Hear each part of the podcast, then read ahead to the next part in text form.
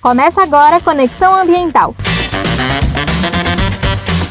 O seu podcast de meio ambiente.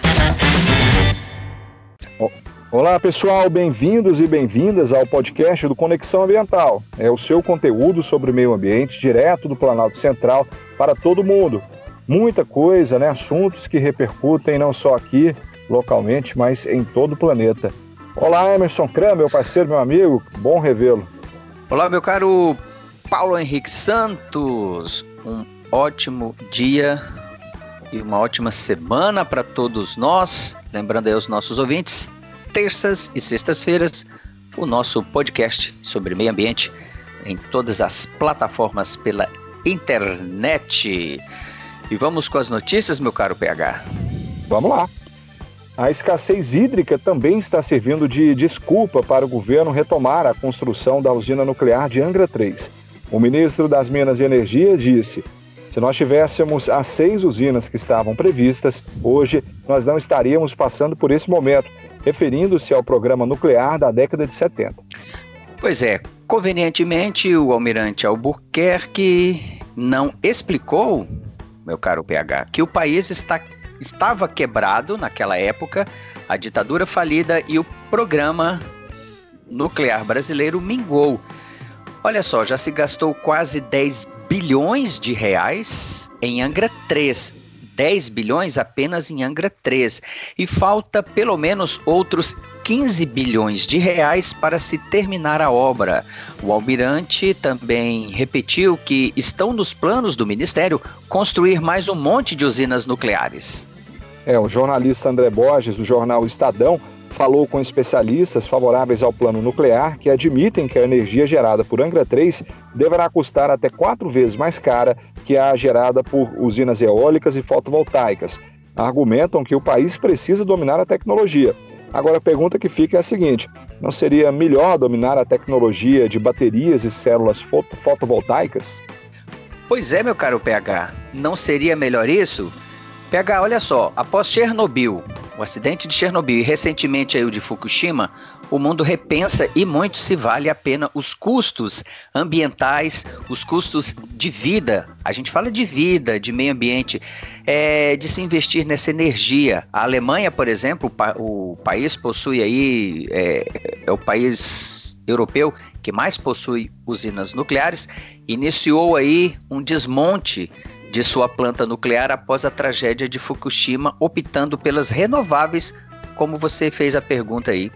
Exatamente. Talvez teria algum sentido na década de 70 realmente, quando o programa nuclear foi criado, quando a gente tinha né, uma guerra fria, uma corrida, enfim, por dominar a tecnologia nuclear. Agora, hoje em dia, parece que essa discussão já está muito atrasada, né? 50 anos depois, é, a gente não tem opções mais sustentáveis, mais baratas, inclusive, que causariam. É, é, é, inclusive, o Brasil podia assumir essa dianteira de, da energia renovável, é, já que a nossa é, produção já é bastante sustentável, em termos de que a maior parte da, da, da, da energia consumida aqui é hidrelétrica, a gente tem um parque eólico crescente no Nordeste, é, as, as, a energia solar ainda bastante incipiente, por, apesar da gente ter um nível de radiação altíssimo, né, a gente poderia produzir muito mais. Então, será que o Brasil não poderia é, tomar a dianteira nessa produção de energias renováveis? É né, um assunto que com certeza vai dominar as próximas décadas, até porque a gente já tem né, o, a, a, um, um combustível viável em substituição à gasolina, né, no caso ao etanol. Então, o Brasil tem vocação e tem potencial para energias alternativas, mas parece que sempre está andando com freio de mão puxado, né? Sempre alguma coisa prendendo ao passado. Exatamente, PH. O, como você lembrou aí, o Programa Brasileiro de Energia Nuclear foi marcado aí por erros de planejamento. Os custos operacionais de Angra 1 foram enormes. Angra 2 apresentou inúmeros problemas. PH, até 1988, Angra 2, só Angra 2, hein, teve 28 desligamentos por falhas técnicas. E Angra 3, como a gente lembrou aí, é um elefante branco caríssimo e nunca produziu energia, sem falar na comparação aí entre os custos da energia ao consumidor. que pode ser aí até quatro vezes mais do que o custo é, pago se você consumir de plantas renováveis, como a gente falou. PH, para concluir aí, se estamos em escassez hídrica, isso não é assunto novo. Planejamentos já deviam existir no mínimo aí há 10 anos. Não é de hoje, PH, que chegando no mês em que nós estamos aqui, hoje, as notícias de que os reservatórios das usinas hidrelétricas não encheram devido à pouca quantidade de chuvas são conhecidos da população. Está em todos os jornais, todo ano, neste exato mês. Quem sofre com a falta de água sabe disso. E vou dizer mais aí: quem sofre com a falta d'água é a população mais pobre, é a periferia, que é a maioria da população. Vento forte e sol sobram nesse país, como você bem lembrou, PH. Nós somos uma das maiores insolações do mundo. Lá no Nordeste, como você lembrou, é, o, é, o, é a região que mais produz energia eólica e solar. Os investimentos devem continuar nessas áreas da energia solar e eólicas, que geram muito mais empregos. Lembra que dias desses para trás aí um podcast a gente falou sobre a geração, a projeção de empregabilidade de empregos que a energia eólica pode gerar? Então, por que insistir numa energia que é, é cara, e é perigosa. Olha só, PH, os Estados Unidos tem mais de 400 usinas nucleares e até hoje um grande e gravíssimo problema é o lixo nuclear. Depois que o, o, o plutônio e urânio que está ali, ele se desgasta, não serve mais, ele tem que ele tem um processo de, de guarda, de cuidado, que é caríssimo também. No frigir dos ovos, a gente volta àquela pergunta que você fez. Não é melhor investir nas energias renováveis, PH? Exatamente, né? Podia estar tá gerando aí tecnologia, né? Dinheiro, enfim. E o Brasil perdendo mais uma oportunidade. É um mais uma né, oportunidade. Que, é um ditado que o Brasil não pode ver uma oportunidade que, que, que, que gosta de perder, né? Que quer perder. E, e a gente ter querendo perder mais uma. Exatamente, é doido por perder a oportunidade, bem lembrado. Exatamente. Vamos lá? Vamos lá. A ExxonMobil é quase um sinônimo da indústria global do petróleo. Suas origens remontam à pioneira Standard Oil, que colocou a família Rockefeller como uma das mais ricas do planeta, talvez, se não a mais rica do planeta, na virada do século XIX para o século XX. Hoje, a companhia é uma das maiores do setor, com negócios bilionários ao redor do mundo nas áreas de petróleo e gás natural.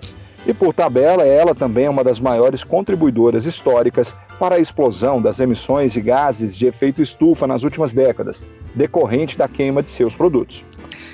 Mesmo assim, considerando tudo isso, a mensagem da ExxonMobil no que diz respeito à questão climática tem sido pautada por um foco curioso. Em seus estudos e relatórios, a responsabilidade pelas mudanças climáticas e por seu enfrentamento não está nela própria, mas sim em seus clientes. Resumindo, a culpa é sua, não é minha. É um estudo conduzido por pesquisadores da Universidade Harvard, nos Estados Unidos, analisou documentos internos de campanhas publicitárias da empresa nos últimos 20 anos relacionados à questão climática. Nessas comunicações, a empresa enfatiza consistentemente consumidores, demanda de energia, necessidades individuais em seus argumentos acerca da situação do clima global. Para os pesquisadores, o foco na responsabilização dos consumidores é uma maneira criada aí pela, pela empresa para reconhecer o problema, mas negar sua responsabilidade sem recorrer a argumentos negacionistas tradicionais. Meu caro PH, se você não tivesse essa ânsia aí em comprar gasolina e óleo diesel da Exxon, não haveria tanto gás de efeito estufa no ar, você sabia? Mas não, você insiste em ter carro e queimar combustível. Olha, se eles ficassem calados, Paulo Henrique, talvez tivessem suscitado, não tivesse suscitado esse debate, viu? É, é, são esses departamentos publicitários, né, de relações públicas dessas gigantes, são departamentos gigantes com uma verba muito alta e eles, eles sabem exatamente é, como, como criar estratégias para isentar, tirar a responsabilidade da empresa, né, gerenciar crises, né, digamos assim. E com certeza isso não é, não foi por acaso, foi uma estratégia bem traçada, bem pensada é, para tirar, com perdão da palavra, né, o dela da reta. Isso. A gente só oferece o produto, quem compra é você. Exatamente. PH, olha só, é, eu me lembro aqui que parece a mesma estratégia que a indústria do tabaco utilizou ali por volta também da década, eu acho da década de 80, quando começaram a surgir estudos é, é, sobre a, ligando o hábito de fumar com, a, com o aparecimento de cânceres e que suscitou aí todo uma, uma, um lobby da indústria do cigarro para se proteger contra as possíveis e isso aconteceu é, denúncias né, e, e, inquéritos que foram abertos, enfim, investigações, comprovando que sim, que o hábito de fumar, que a, a origem de alguns cânceres, ou de muitos cânceres, estava ligado ao hábito de fumar. Exatamente. E, e, o hábito quem adquiriu foi, foi você, né? Exatamente, exatamente. Tem nada a ver com isso. O, o, PH, eu convido aí a nossa audiência, quem nos ouve, a pesquisar aí sobre as sete irmãs do petróleo, que são elas, a Exxon, como a gente citou aqui, a Shell, a BP, a BP Móvel, a Texaco, a Gulf e a Chevron. Para quê? Para quê? Para entender um pouco sobre o porquê alguns países e por que alguns países pagam caro pelos seus combustíveis e outros não sobre a briga entre elas, essas petrolíferas, essas petroleiras, entre elas e a OPEP, que é a Organização dos Países Exportadores de Petróleo. No meio disso, PH, estão dívidas imensas de países, guerras civis e derrubadas de governos. Só isso. O petróleo é uma indústria bilionária, é a maior indústria do mundo. Então, uh, todas essas questões estão aí é, é, faz parte de um mesmo caldeirão. Na minha opinião, não na minha opinião, isso são estudos. É só dar uma procurada. Olha, é só chegar lá no Google e colocar assim, ó, as sete irmãs do petróleo. Vai vir um material extenso para a gente ler, viu? É e lembrando, meu caro PH, que o carro nasceu elétrico e os primeiros biocombustíveis surgiram naquela época, viu? Só houve Olha aí só. um desvio de interesses. E agora a gente correndo atrás, né, do prejuízo. Exatamente, né? Entre eles aí a, a, a questão das mudanças climáticas. É isso aí. Vamos lá? Vamos tocar o barco? Vamos tocar o barco. É, o aplicativo Kataki, em parceria com uma indústria alimentícia, anunciou a expansão das cidades atendidas pelo aplicativo para um total de 1.303 municípios brasileiros em 2021. As cidades localizadas, principalmente na região Sudeste, Nordeste e Centro-Oeste, passam a contar com o benefício de acionar um coletor local para recolher os materiais recicláveis. São municípios onde há catadoras e catadores de reciclável e cooperativas parceiras do Cataqui para a realização da triagem dos resíduos e também devida reciclagem dos materiais. Lançado em 2017, o Catakill é o aplicativo que faz a conexão direta entre o gerador de resíduos e o catador de materiais recicláveis, uma iniciativa do movimento Pimp My Carroça. Em 2019 eram 355 municípios beneficiados. Em 2020 esse número saltou para 1088 e agora até o fim de 2021 a meta é chegar a 1500 municípios. Já são 299 mil downloads com uma média de 50 de 750 chamadas mensais PH. Os maiores volumes de cadastrados estão na cidade de São Paulo, Rio de Janeiro, Belo Horizonte, Salvador, Recife, Curitiba, Brasília, Campinas, Belém e Porto Alegre. É interessante demais, né? A tecnologia tão presente, né? Hoje a gente resolve tudo pelo celular, nossa vida está ali no celular e para criar ferramentas, né? De de, enfim, de, de propiciar que a, a, distância né, e o contato, porque muitas vezes as pessoas têm interesse em, em fazer a separação, em reciclar ali seus resíduos, mas não sabem nem por onde começar, né? E o aplicativo vai encurtar essa distância, né? Isso, Exatamente. com certeza, é muito legal. Exatamente, o, o PH. E aí, alguém que está nos ouvindo pergunta, mas aqui Goiânia tem cataqui? Tem sim. É só você vai lá no nas plataformas de aplicativos, você baixa o Cataqui, Cataqui com KI no final, Cataqui. E ao baixar aí o aplicativo, que ele é gratuito tanto para iOS quanto para Android, o usuário visualiza o profissional da reciclagem mais próximo e negocia com ele a retirada e o pagamento pelo serviço. Ó, lembrando, lembrando é, que não é é, gra é gratuito você baixar o aplicativo, mas você junta todo o material em casa e você paga por esse serviço diretamente ao reciclador, ao, a, ao profissional da reciclagem que vem na sua casa para pegar esse material. Não é uma coisa absurda, é uma coisa negociável. A maioria aqui, se você entrar o PH no aplicativo, você vai ver que é baratinho é baratinho. Olha só, apenas 17% dos brasileiros têm acesso a um, sistema, a um sistema público de coleta seletiva.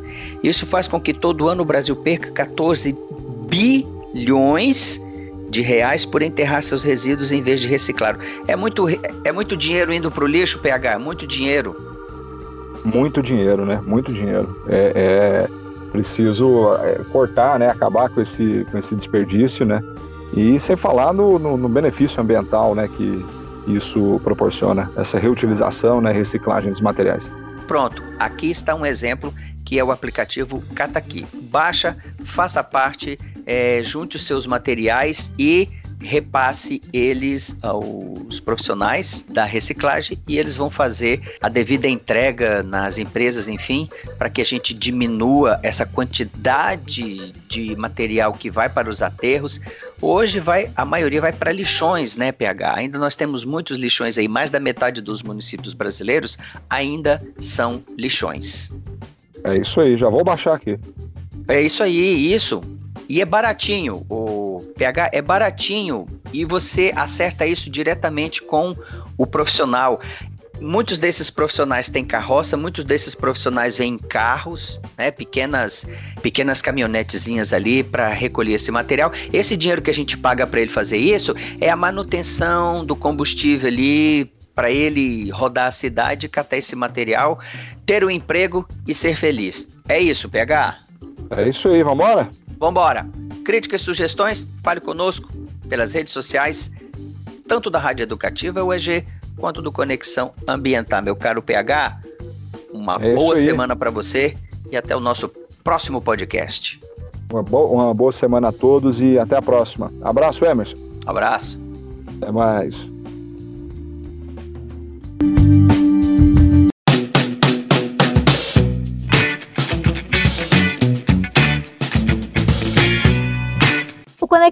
Ambiental é uma coprodução do CriaLab, Laboratório de Pesquisas Criativas e Inovação em Audiovisual da Universidade Estadual de Goiás, da Rádio EG Educativa e da Agência Brasil Central. A produção tem pesquisa e redação de Emerson Kran, edição de áudio de Rafael Curado e apresentação de Emerson Kran e Paulo Henrique Santos. A coordenação da Rádio EG Educativa é da professora Thais Oliveira. Coordenação de Telerádio Difusão, professor Marcelo Costa.